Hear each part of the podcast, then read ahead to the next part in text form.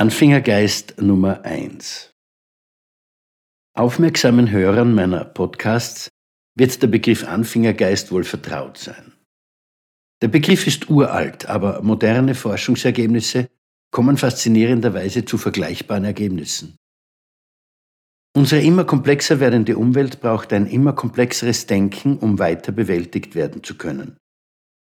Die Wissenschaft, und ich beziehe mich hier primär auf die Forschungen von Robert Keegan und Team, kennt drei Komplexitätsstufen.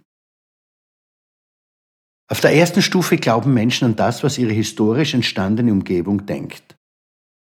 Sie möchten den Erwartungen dieser Umgebung entsprechen, weshalb man diese Stufe das sozialisierte Bewusstsein nennt. Auf der zweiten Komplexitätsstufe überwinden Menschen die sozial also von ihrer Umgebung gesetzten Grenzen und definieren eine eigene innere Haltung zu den Problemen und Herausforderungen ihres Lebens. An diese Haltung glauben sie dann mit derselben Sicherheit, wie die erste Gruppe an die Überzeugungen der Masse glaubt. Das Bewusstsein dieser zweiten Gruppe wird Self-Authoring Mind genannt. Wenn wir jetzt zur dritten Gruppe kommen, erleben wir eine unerwartete Überraschung.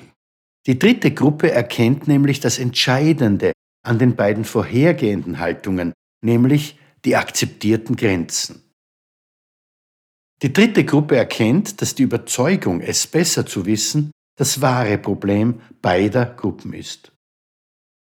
Der große Schritt von der zweiten Gruppe zur dritten besteht somit darin, nicht nur die sozialisierten, sondern auch die selbstgesetzten Grenzen zu überwinden. Darum nennt man das Bewusstsein dieser dritten Gruppe Self-Transforming Mind.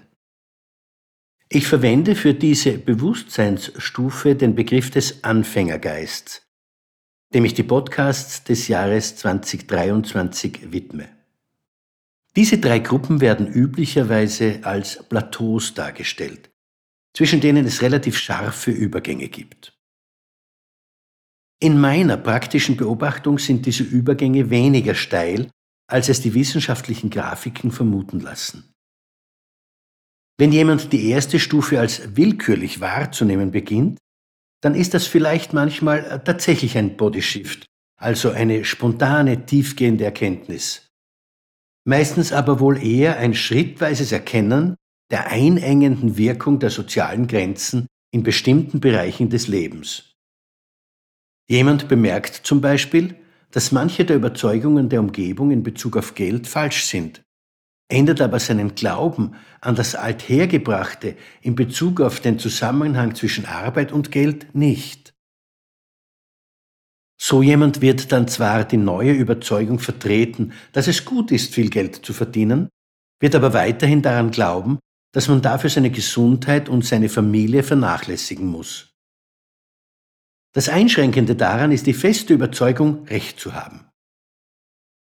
Das ist ja das zentrale Merkmal der beiden ersten Ebenen. Was mich an diesem Drei-Ebenen-Modell besonders fasziniert, ist der unerwartete Übergang von der zweiten zur dritten Ebene.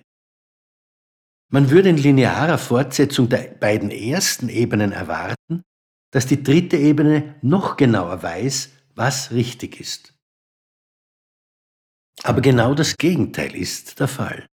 Die dritte Ebene beruht darauf, dass man genau diesen Glauben verliert, dass man wissen kann, was richtig und was falsch ist.